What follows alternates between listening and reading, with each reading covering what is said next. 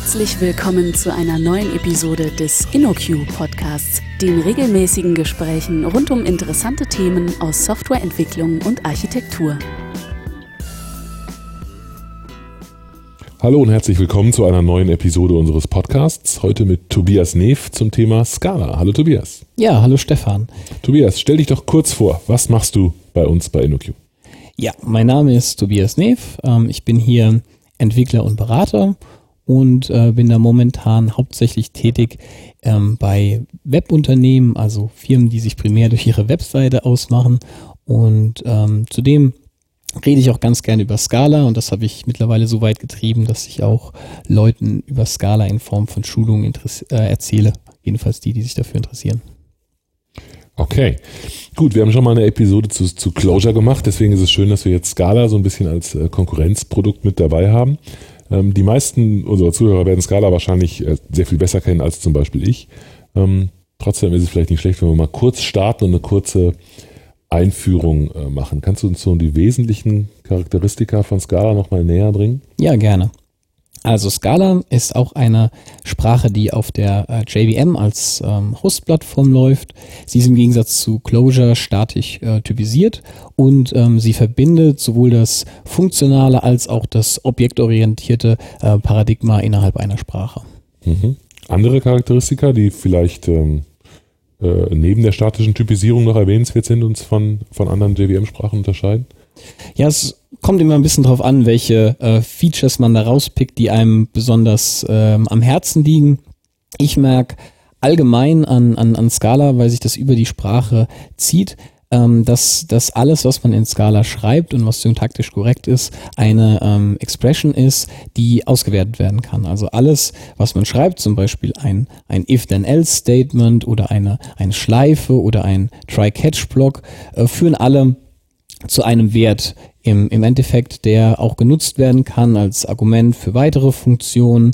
Und ähm, das führt dazu, dass äh, Variablen eigentlich nur noch optionale Dinge sind, die ähm, verwendet werden, um den Code besser leser, lesbar zu machen, um irgendwelche Zwischenergebnisse ähm, darzustellen. Aber man braucht sie nicht an aller Stellen, an allen Stellen, um den Code äh, zum Laufen zu bringen. Und das führt dazu, dass äh, trotz der statischen Typisierung Scala-Programme relativ kurz sind im Vergleich zu ähm, Java-Programmen. Also das war ein interessanter Punkt. Also ich kenne diese äh, Everything's an Expression, diesen Ansatz aus, aus anderen Sprachen, zum Beispiel aus Ruby, äh, mhm. aus Perl oder wo auch immer. Also alles gibt irgendwie einen Wert. Aber wie geht das mit der statischen Typisierung zusammen? Äh, das nicht Konflikte oder rede ich mir ein Problem herbei, dass es nicht gibt? Ja, also die, die, die, die statische Typisierung äh, macht insofern ähm, Probleme, wenn man äh, Polymorphie mit ins Spiel bringt. Also wir haben eine, eine Vererbungshierarchie beispielsweise und äh, wir haben jetzt ein, ein If-Else-Block. Mhm. Und ähm, der eine, ähm, der If-Teil von diesem Block würde jetzt ein, ein Apfel zurückgeben und der Else-Teil dieses Blockes eine Birne. Mhm. Und ähm, wenn man jetzt sich anschaut, was ist denn der, der Return Value äh, von dem, äh, von, von dieser Expression, weiß man, okay, auf der einen Seite ist es ein Apfel, auf der anderen Seite ist es eine Birne, aber in einer statisch typisierten Programmiersprache muss man ja auch eine Aussage darüber tätigen können, welchen Typ hat jetzt dieses, mhm. dieses Ergebnis.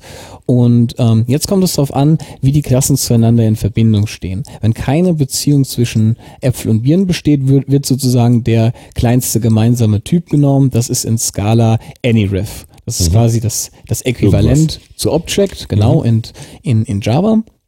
Äh, wenn jetzt jedoch eine Vererbungsbeziehung zwischen diesen zwei Objekten besteht, also dass beides zum Beispiel eine Frucht ist, wäre das Ergebnis entsprechend auch dieser mhm. kleinste gemeinsame Typ die Frucht. Mhm. Okay. Da muss man sich auch langsam, habe ich, hab ich schon mal gesagt, muss man sich nicht, nicht wirklich wundern, warum der Compiler manchmal ein bisschen länger braucht. Was er da macht, ist ja schon relativ beeindruckend, ne? wenn man das herausfinden muss. Genau, also diese, diese Code-Analyse ist an einigen Stellen ähm, recht aufwendig, deswegen ist auch einer der, der, der Nachteile einer Scala-Umgebung durchaus, dass der Compiler etwas mehr ähm, Zeit in Anspruch nimmt. Allerdings versucht da die, die Scala-Community äh, einiges zu leisten, um, um diese Zeiten zu reduzieren. Kommen wir vielleicht später mhm. nochmal, wenn wir über Tools im mhm. Scala-Umfeld okay. reden.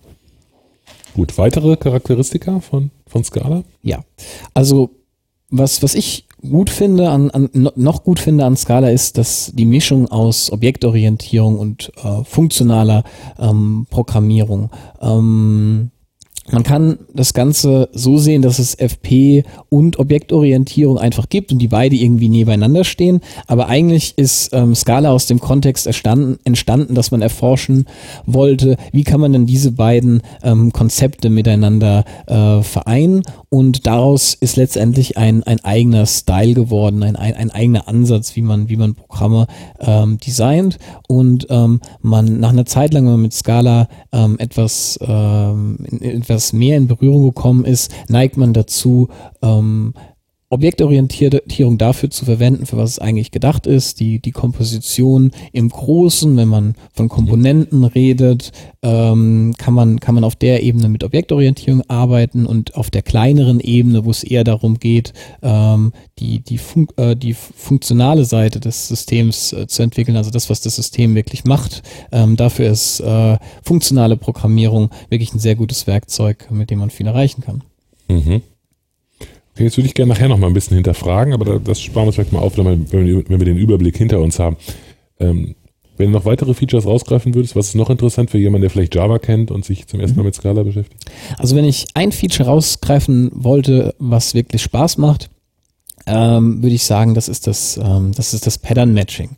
Ähm, Pattern Matching ist ein, ein Mechanismus, der in der Sprache an einigen Stellen ähm, integriert ist. Aber im Kern äh, funktioniert das so, ähm, wir haben ein, ein Wert, zum Beispiel eine Liste und ähm, jetzt wollen wir einige Werte aus dieser Liste rausextrahieren und wollen darauf aufbauend irgendwelche Logik hinterlegen. Zum Beispiel, wir wissen, dass das erste Element ähm, der Liste ähm, der Vorname ist und das zweite Element eben der Nachname. Und wenn man jetzt mit einer Sprache ohne Pattern Matching an dieses Problem herangeht, müsste man gucken, okay, ähm, ist diese Liste null, hat es einen ersten Wert, hol mir den ersten Wert raus, schreibe es in die entsprechende mhm. äh, Variable Vorname und so weiter und so fort. Ähm, der Ziel von Pattern Matching ist es zu sagen, wir, schrei wir beschreiben auf einer Seite, ähm, wie soll denn diese Datenstruktur aussehen, also in, in dem Fall erstes Argument ist ähm, ähm, erstes Argument, zweites Argument, Rest. Das ist das, was uns interessiert an der Liste. Und wenn dieses Pattern matcht, was wir auf der linken Seite definiert haben, dann können wir den Inhalt äh, dieses Patterns als Variable mhm. nutzen. Mhm. Okay. Gut, also die, ähm, die Sprachfeatures, wir könnten sicherlich noch ein paar Stunden über die ganzen Sprachfeatures reden, die da drin sind. Ja. Ähm, das jetzt mal so ein paar, paar davon herausgegriffen. Ähm, was ist denn ähm, der aktuelle Status von Scala? Also was, wie fühlt sich das im Moment gerade an? Welchen Status hat das Ökosystem insgesamt? Ja. Ähm, ein Aspekt, der irgendwie ganz klar auffällt, ist, dass äh, Scala definitiv keine Hype-Sprache mehr mhm. ähm, ist. Also von einem, von einem Jahr hatte man irgendwie noch das Gefühl, dass jeden Tag irgendwelche Blogposts und Intros wie Pilze aus dem, aus dem Boden sprießen. Und Podcasts. Und Podcasts, genau. Ähm, mittlerweile äh, ist es selbst bei InnoQ angelangt. Nein, äh, Spaß. ähm, mittlerweile Wobei das ein interessanter Punkt ist. Also die meisten Leute assoziieren uns vielleicht nicht mit Scala, aber wir haben tatsächlich eine ganze Menge Scala in verschiedenen Projekten mittlerweile drin. Genau, genau. Definitiv äh, merken wir auch bei unseren Kunden, dass das Scala immer, äh, immer ein größeres, äh, immer ein größeres Thema wird und deswegen kommt es auch immer mehr bei realen Projekten oder auch in Form äh, von Schulungen wird das immer öfters ähm, angefragt. Und ähm, das ist so ein bisschen, die Entwicklung zeigt so ein bisschen, dass eine, das äh, Ganze einen gewissen Reifegrad erreicht hat. Das ist mhm. kein Forschungsprojekt mehr irgendwie in, aus, den, aus den 90ern, sondern es ist im Grunde genommen eine sehr reife ähm, Instanz, wo viele äh, große äh, Benutzer hat.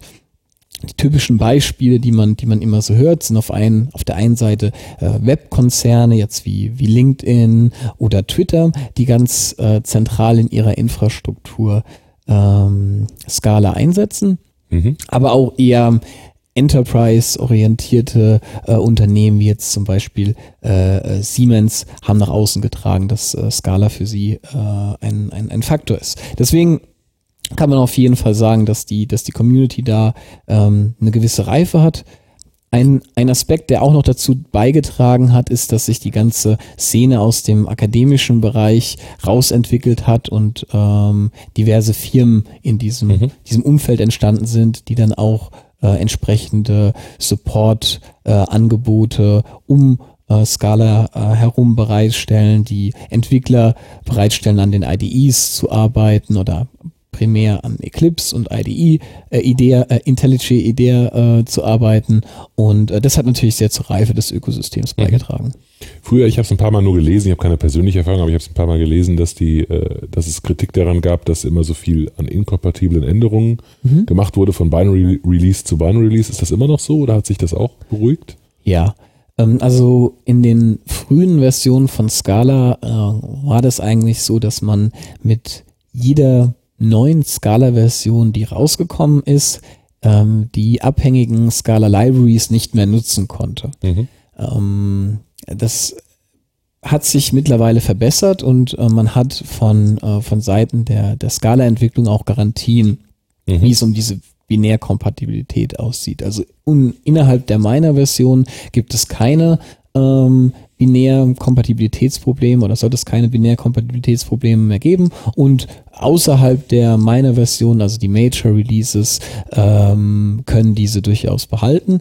Ähm, da wurde aber auch schon angekündigt, dass aufgrund der Reife der Sprache das auch auf ein Minimum äh, reduziert äh, werden muss. Aber auf der anderen Seite will man sich auch nicht, will man auch nicht die, die Route von Java gehen, dass man sagt, okay, wir behalten alles drin, ähm, in jedem mhm. Fall, mhm. sondern da geht man auch eher in die Richtung und sagt, ähm, wir, äh, wir wollen uns weiterentwickeln und die Sprache sauber ähm, halten. Mhm. Okay. Ähm, wo wir gerade so bei Kritikpunkten sind, vielleicht bringen wir das kurz hinter uns. Wir wollen nicht so viel auf, auf irgendwie das Ganze negativ einfärben, ähm, aber so ein paar Dinge müssen wir doch mal ganz kurz andiskutieren. Also ein häufiger ähm, Kritikpunkt an Scala, äh, den ich selber auch gelegentlich von mir gebe, ist, dass die statische Typisierung ähm, wild geworden und amok gelaufen ist. Also dass mhm. nichts so statisch und so extrem typisiert ist ja. wie Scala. Und ähm, das ist für jemanden, der dynamische Sprachen ähm, gewohnt ist, relativ schwer zu, äh, zu absorbieren. Was, was sagst du dazu? Ja, also ich glaube, dieser, dieser Vorwurf ähm, hat, hat zwei Seiten. Zum einen, man, man hört diesen Vorwurf natürlich gerne aus ähm, dem Camp der Leute, die schon mal Berührungspunkte mit Java hatten äh, und aus der Erfahrung von Java raus ähm, etwas schlechte, wie soll ich sagen, ein schlechtes Bild über statische Typisierung haben. Das ist sicherlich ein, ein, ein großer Punkt. Und da muss man sich mal überlegen, für was, für was will man statische Typisierung nutzen. Ähm, Statische Typisierung aus meinem, aus meiner Sichtweise nutzt man zum einen, weil man will, dass eine gewisse Klasse von Fehlern von einem Compiler abgefangen wird. Man will aber auch, dass während des ähm, Entwicklungsprozesses der Compiler gewisse Unterstützung leistet. Also man möchte, dass ähm, Refactorings, ähm, verschiedenste Refactorings möglich sind. Man möchte aber auch zur Laufzeit eine gewisse äh, Geschwindigkeit ähm, Geschwindigkeitssteigerung haben, mhm. weil eben ähm, der Compiler weiß, dass es sich um int handelt und das entsprechend auch auf der Maschine besser optimiert werden kann. Ähm, was man jedoch nicht will, ist möglichst viel Zeit da rein investieren, dem Compiler das beizubringen. Also man möchte nicht andauernd irgendwelche Typannotationen zehnfach wiederholen, wie man das in Java tut, sondern man möchte präzise die, Typs da, die Typen da verwenden, wo es sein muss und woanders nicht. Und in Scala äh, versucht man das auch, indem äh, es eine sehr gute Typinferenz gibt. Also man schreibt Typen nur einmal in der Signatur von Methoden im Regelfall und ähm, dann werden diese, äh, wird diese Typdeklaration auch über, überall weiter äh, verwendet, äh, sodass ähm, in vielen Teilen ähm, des, äh, des Programms Scala gar nicht so anders aussieht wie eine nicht typisierte Sprache. Mhm. Das würde ich sagen, ist, ist der eine Bereich. Der andere Bereich, was äh, die, die vielen Features der statischen Typisierung angeht, ähm, das sehe ich ein bisschen so, dass wenn man Frameworks entwickelt, wenn man gute APIs äh, für seinen Nutzer bereitstellen wird, hat man immer eine gewisse Komplexität ähm, in dem, was man abstrahieren will. In Java ist das mittlerweile so, dass wenn man eine neue Abstraktion einbaut, ähm, meistens eine neue ähm, Annotation definiert wird, die diese, mhm. ähm, die diese Abstraktion beschreibt. Zum Beispiel irgendwie ein Add Transactional, um eine Datenbank Transaktions äh, Commit Rollback Workflow zu kapseln. Mhm. Ähm, und darauf aufbauen baut man dann einen Annotationsprozessor, der dann zur Laufzeit irgendwelchen Bytecode generiert, um das Ganze zu kapseln. Das ist mittlerweile eigentlich de facto Teil der Java Framework Entwicklung. Aber man muss sich hier halt auf sehr Low-Level ähm, Primitiven wie das äh, die Bytecode Manipulierung äh, zurückziehen. Ähm, in Scala hingegen muss man auch komplizierte Abstraktionen bauen, hat aber da ein größeres Set an Features, die durchaus teilweise kompliziert sind, aber einem auch ermöglichen, innerhalb der Sprache diese Abstraktion zu bauen. Mhm. Kompliziertheit ist vielleicht der nächste, das nächste Stichwort. Was sagst du zu dem Vorwurf, dass äh, das Scala das Superset äh, aller Features aller nur denkbaren Programmiersprachen enthält? Ähm, also auf jeden Fall enthält Scala sehr viele Features. Das ist, ähm, das ist keine Frage. Ähm, aber das Gute ist der Ansatz, wie mit diesen Features umgegangen wird. Also grundsätzlich ähm, gibt es ein ähm, gibt es einen formalisierten Prozess, wie neue Features in Scala reinkommen ähm, der, der SCP-Prozess, also der Scala äh, Improvement Process. Und ähm, da werden Vorschläge reingegeben, welches Feature denn in Scala reinkommen soll. Einer dieser Vorschläge war zum Beispiel String-Interpolation. Das mhm. ist ein Feature, was man aus vielen Sprachen kennt und es wäre jetzt logisch gewesen zu sagen, okay, String-Interpolation gibt's hier und da, ähm, machen wir das genauso. Ähm, in, in, Scala, der Martin Odersky, der Sprachschaffer, äh, macht da eine ganz gute Arbeit, ähm, bestehende Features, die es auch aus anderen Sprachen gibt, gut in die, in die Scala-Welt zu integrieren. Und da gibt es halt mehrere ähm, Herausforderungen. Zum einen, wie bekommt man das hin mit diesem objektfunktionalen Mix, das Ganze gut ähm, zu integrieren? Aber auch die, die Frage des Typsystems ist eine schwierige, weil es gibt Features wie, äh, wie, wie Makros zum Beispiel, ähm, die, die gibt es schon äh, in, in dynamisch typisierten Sprachen in unterschiedlichen Formen. Aber wie man das jetzt hinbekommt bei einer Sprache, die auch statisch typisiert ist, ist halt eine, eine durchaus schwierige. Und ähm, ja, die, die, die Konsequenz ist, dass man zwar einige Features hat, aber auch die auch gut integriert sind mhm. in die Sprache und sie auch nur auf Schichten angewendet werden müssen. Also um mit Scala produktiv zu arbeiten, muss man mit den, mit dem Ober, mit den oberen Drittel der Sprachfeatures nicht unbedingt in, in mhm. Berührung kommen. Mhm. Also typisches Beispiel, die Collection Library ähm, in, in Scala ist sehr umfangreich. Also man hat ähm, viele Standardtypen, die man so erwartet, wie Maps und Listen und ähm, Spezialisierungen davon. Und ähm, man hat auf diesen Typen hat man etwa 50 Operationen definiert.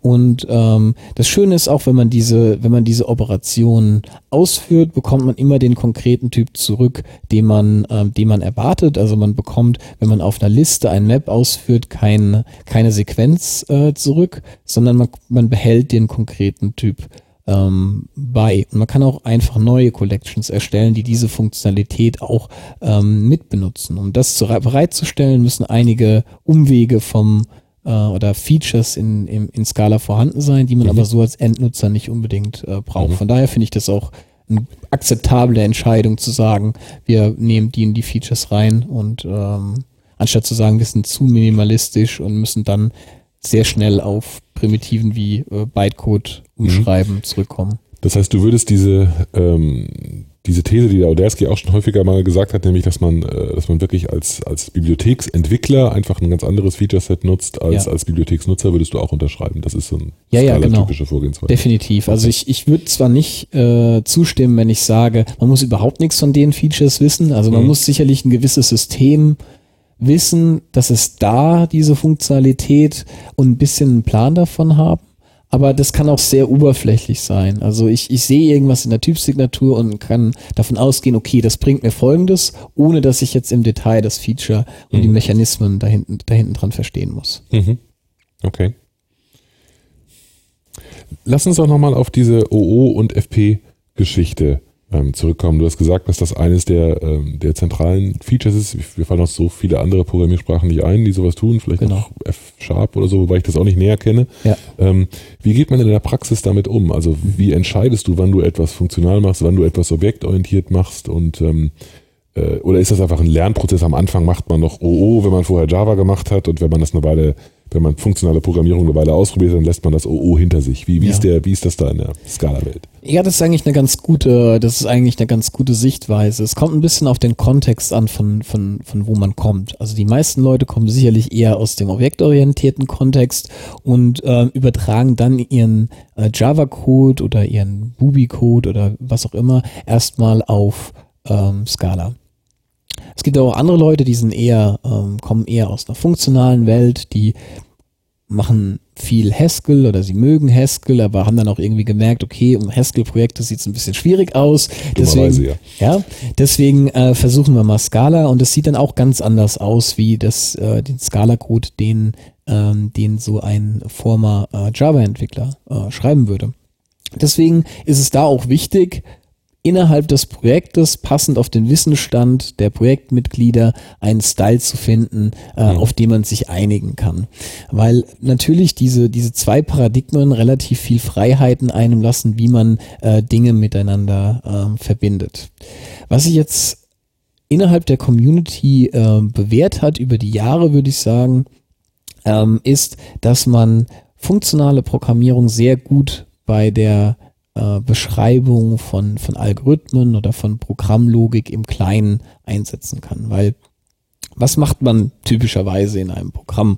Man nimmt irgendwie ein, eine Menge von Daten, zieht sie aus einer Datenbank, aus irgendeiner Webform, bringt die zueinander in Verbindung, äh, transformiert sie äh, in irgendein anderes Format, zum Beispiel irgendwie JSON oder schreibt sie in die Datenbank. Man hat also viele Transformierungsschritte, die meistens auch in Form von, von Listen äh, und primitiven Datenstrukturen ähm, äh, beschrieben sind. Mhm. Und auf der Ebene eignet sich funktionale Programmierung ähm, sehr gut, weil man muss nicht so viel beschreiben, äh, wie man etwas erreicht. Man muss vor allem nicht die gleichen Patterns, wie ich übertrage Liste 1 in, über, äh, in mhm. Liste 2, muss ich nicht jedes Mal äh, zum 50. Mal neu beschreiben, sondern die sind gekapselt und ich kann sie entsprechend äh, wiederverwenden, was das Ganze auch deutlich lesbarer macht und dem äh, der Anwendungsumgebung auch mehr Spielraum lässt, ähm, Optimierungen für einen durchzuführen. Wenn man zum Beispiel mit einer Liste arbeitet und möchte, dass äh, Operationen auf der Liste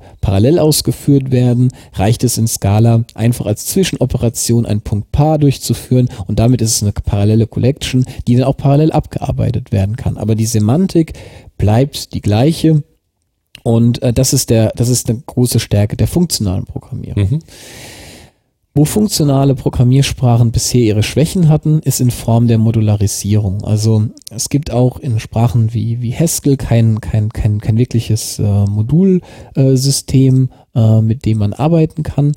Und ähm, da bedient man sich in, in, in Scala eben der objektorientierten äh, Programmierfähigkeiten. Weil Scala ist ähm, mehr objektorientiert, wie es, äh, wie es Java ist, im Sinne davon, dass nicht nur die einfachen Klassenobjekte sind, sondern auch ähm, sondern auch Packages. Packages sind auch normale Objekte in Scala, die eben auch eine eigene Logik miteinander ähm, ähm, beinhalten können. Zudem besteht, bestehen in, äh, besteht in, in Scala auch das Konzept der Traits.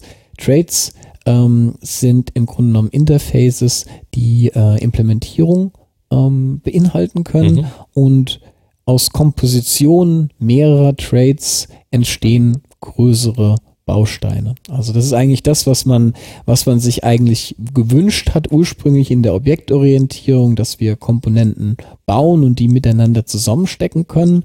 Mm, das Problem ist, dass die Sprachen meistens nicht auf der Ebene eine Mittel bereitgestellt haben. Wenn man das in der Java-Welt macht, nutzt man oft sowas wie Spring als quasi Sprach, ähm, Sprachzusatz, um, mhm. um solche Komponentenzusammenhänge auszustellen. In Scala bietet die Sprachen Mechanismen, um ähm, Abhängigkeiten zwischen Komponenten und Sichtbarkeiten innerhalb der Komponenten äh, und außerhalb der Komponenten zu beschreiben. Mhm. Das war ganz interessant in, der, in dem Closure-Podcast, den ich mit Philipp zusammen aufgenommen habe, ähm, hat er sehr viel Wert darauf gelegt, ähm, über diese generischen Datenstrukturen zu sprechen. Also das war für ihn ein wichtiger Punkt, dass man dort eben nicht für jeden Mist eine Klasse definiert, sondern sehr viel mit diesen generischen Closure-Datenstrukturen arbeiten kann. Wie ist das jetzt Scala? Arbeitet man in Scala, wenn man eine fachliche Domäne repräsentieren möchte, typischerweise eher mit den generischen Collection-Klassen, die es da ja auch gibt, äh, mhm. oder arbeitet man mit konkreten Klassen, die man ausprägt, oder ist das mal so, mal so, je nach Geschmack? Äh, ja, also sicherlich kann man das äh, rein von dem, was die Sprache zur Verfügung steht, nach, ähm, nach Geschmack tun. Ähm, dennoch sehe ich persönlich einen Vorteil darin, ähm, Dinge, die explizit in meiner Domäne bestehen, wie ein Kunde oder anderes, mhm. auch explizit als Klasse ähm, zu beschreiben. Die Form mhm. ist, die, die Frage ist nur, wie viel Overhead bringt es in meine Programmlogik, dieses explizite Beschreiben der Klasse. Mhm. Und da muss man sagen, ähm, das wird meistens sehr leichtgewichtig in, in Scala behandelt. Mhm. Zum Beispiel, wenn man einen Kunden definiert, der eine Summe von Attributen hat, kann das relativ leicht beschrieben werden über so eine sogenannte Case-Klasse. Und eine Case-Klasse ist im Kern das, was man von einer Java-Klasse ähm, erwarten würde. Sie hat Attribute mhm. und äh, sie hat aber auch ein ähm, sinnvolles Verhalten über Equals und Hashcode, äh, und, mhm. Hashcode und mhm. äh, ToString. Das sind also Dinge, die man normalerweise als 200 Zeilen Boilerplate in jeder ähm, Entity Java-Klasse drin hat. Und wenn man eben eine, eine Case-Class implementiert, bekommt man das quasi als, als, als Standard-Set. Das ist der eine ähm, Aspekt, ähm, der, der die Case-Klassen von ähm, Java unterscheidet. Der andere ist, dass man hier äh, die Mo Domänenmodelle gerne auch immutable hält. Also mhm. ein Kunde ist erstmal unveränderlich, nachdem er instanziert wurde. Wenn man einen neuen Kunden definiert, ähm, ist das eine Kopie des, oder zumindest aus Sicht des Benutzers eines, mhm. eine Kopie. Und hier kommen dann auch wieder die, äh, die, die generischen Datenstrukturen zum Einsatz. Weil um das Ganze umzusetzen, werden natürlich Kunden intern auch wieder ähm, mit Listen ausgestattet, um ähm, daran äh, anhängende Objekte zu, zu verwalten. Also es ist sicherlich eine Kombination aus, aus, mhm. aus beidem. Mhm. Okay. Wie verhält es sich dann mit, äh, mit den äh, mit generischen Funktionen, die auf diesen Dingen arbeiten? Also ein Argument ähm, äh, ist ja, dass man Wiederverwendung haben möchte und das wiederverwenden kann, weil man bestehende Dinge benutzt. Wie funktioniert das da? Also wenn ich eine konkrete Datenstruktur habe, wie ist die Brücke zwischen dieser konkreten, konkreten domänenspezifisch ausgeprägten Datenstruktur und den generischen Funktionen, zum Beispiel aus der Collection-Bibliothek? Ah klar, mhm. das geht natürlich alles über den, über den, äh, über den generischen Typmechanismus, ne? weil all diese Collection-Operationen arbeiten natürlich auf parametrisierten, typmäßig parametrisierten genau, Klassen.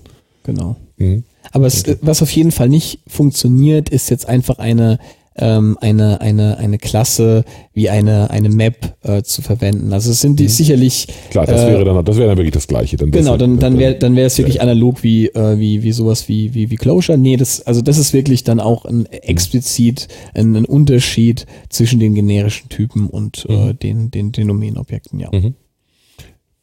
Und der Mechanismus, um die Abhängigkeit sozusagen äh, minimal zu halten zwischen einer Funktion, die irgendwas Bestimmtes erwartet in einer konkreten Klasse, wäre das dann über, das würde man wie in Java über Interfaces machen. Also ich würde in meiner Funktion sagen, welche, welches Interface meine Klassen implementieren müssen, meine mhm. Objekte implementieren müssen, die ich als Parameter da reinreiche.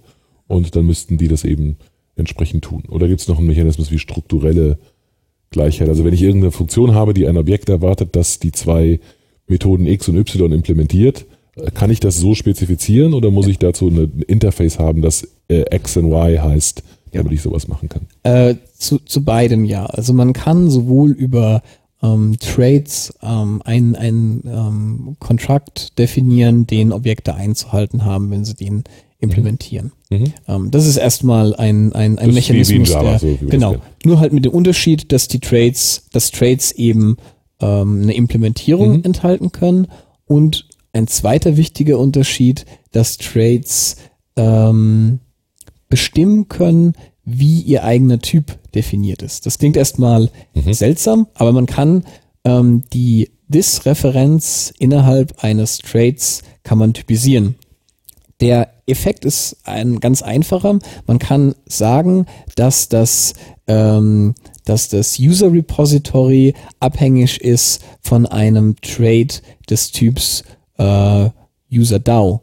Damit mhm. kann bei der Komposition von diesen ähm, Objekten sichergestellt werden, dass ein ähm, User Repository erst instanziert werden kann als Klasse, wenn auch ein User DAO mit in die Komponente eingemixt ist. Mhm. Und da die User DAO jetzt auch wieder unterschiedliche Implementierungen haben kann, kann man so das äh, Zusammenstecken abhängiger Komponenten beschreiben. Mhm.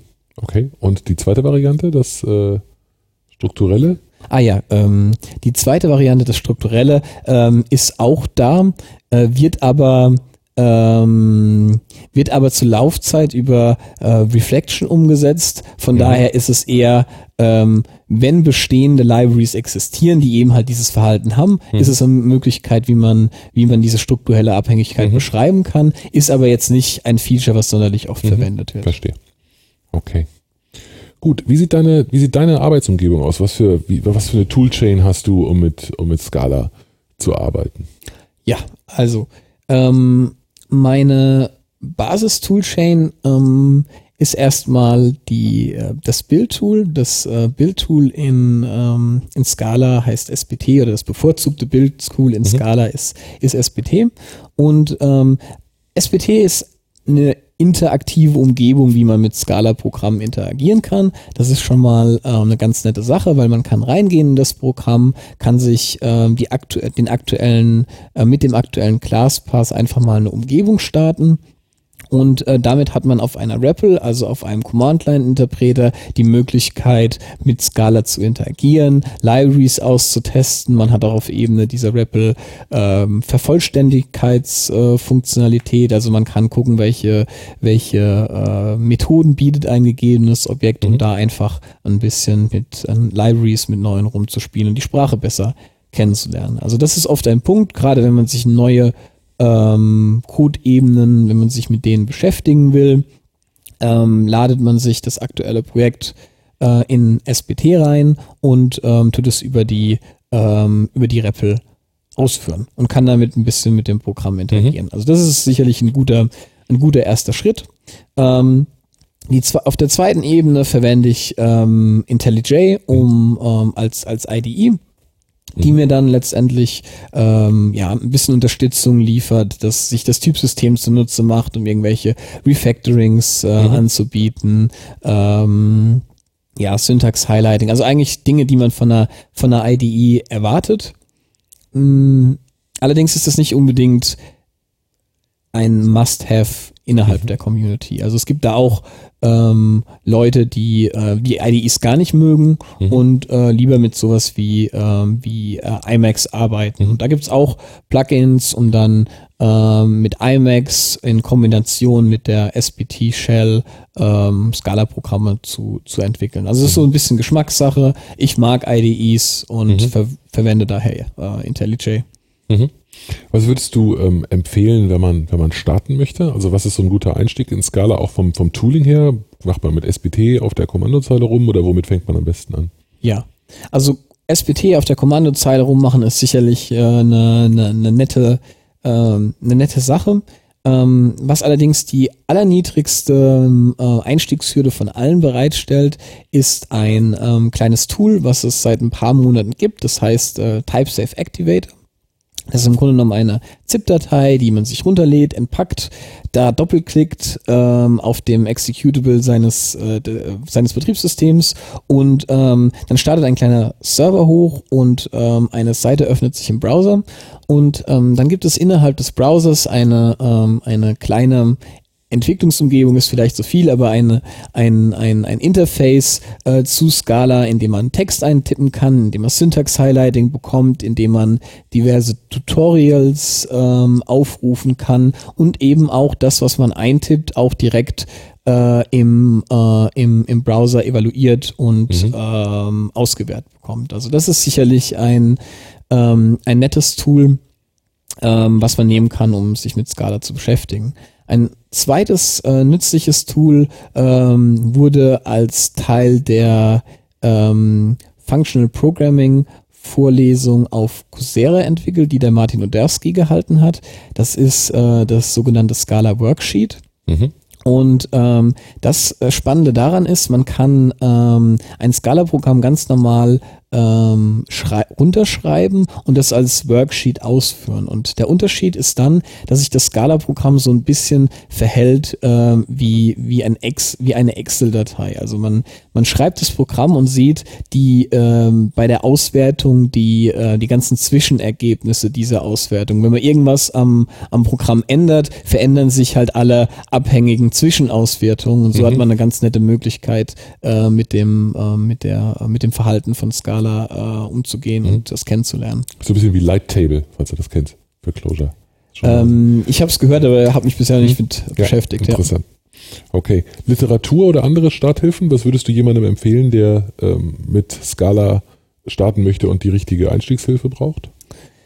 Ja, also es gibt ähm, zwei ähm, also es gibt sowohl Bücher als auch genug Online-Ressourcen. Das klassische Buch, was, ähm, was immer zu empfehlen ist, ist das, ähm, ist das Odersky äh, äh, Scala-Buch, äh, das, das Stairway-Buch, wie es in der Community ähm, genannt wird.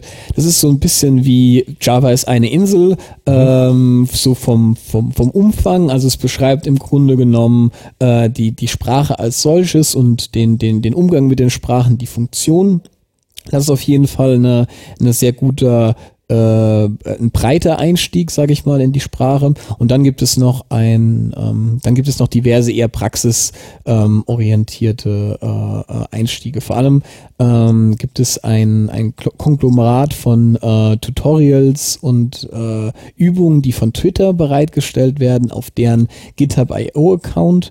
Ähm, das wurde nämlich mit dem Hintergrund erstellt, dass halt Twitter relativ viel mit Scala macht und deswegen auch neue äh, Software-Ingenieure halt ausgebildet werden müssen in Scala und deswegen hat man dann so einen pragmatischen Einstieg halt mhm. in viele äh, Scala-Themen geschaffen, die man sich halt da online ähm, anschauen kann. Also das ist sicherlich, wenn man eher einen praktisch orientierten Einstieg haben will, auch eine tolle Sache. Mhm.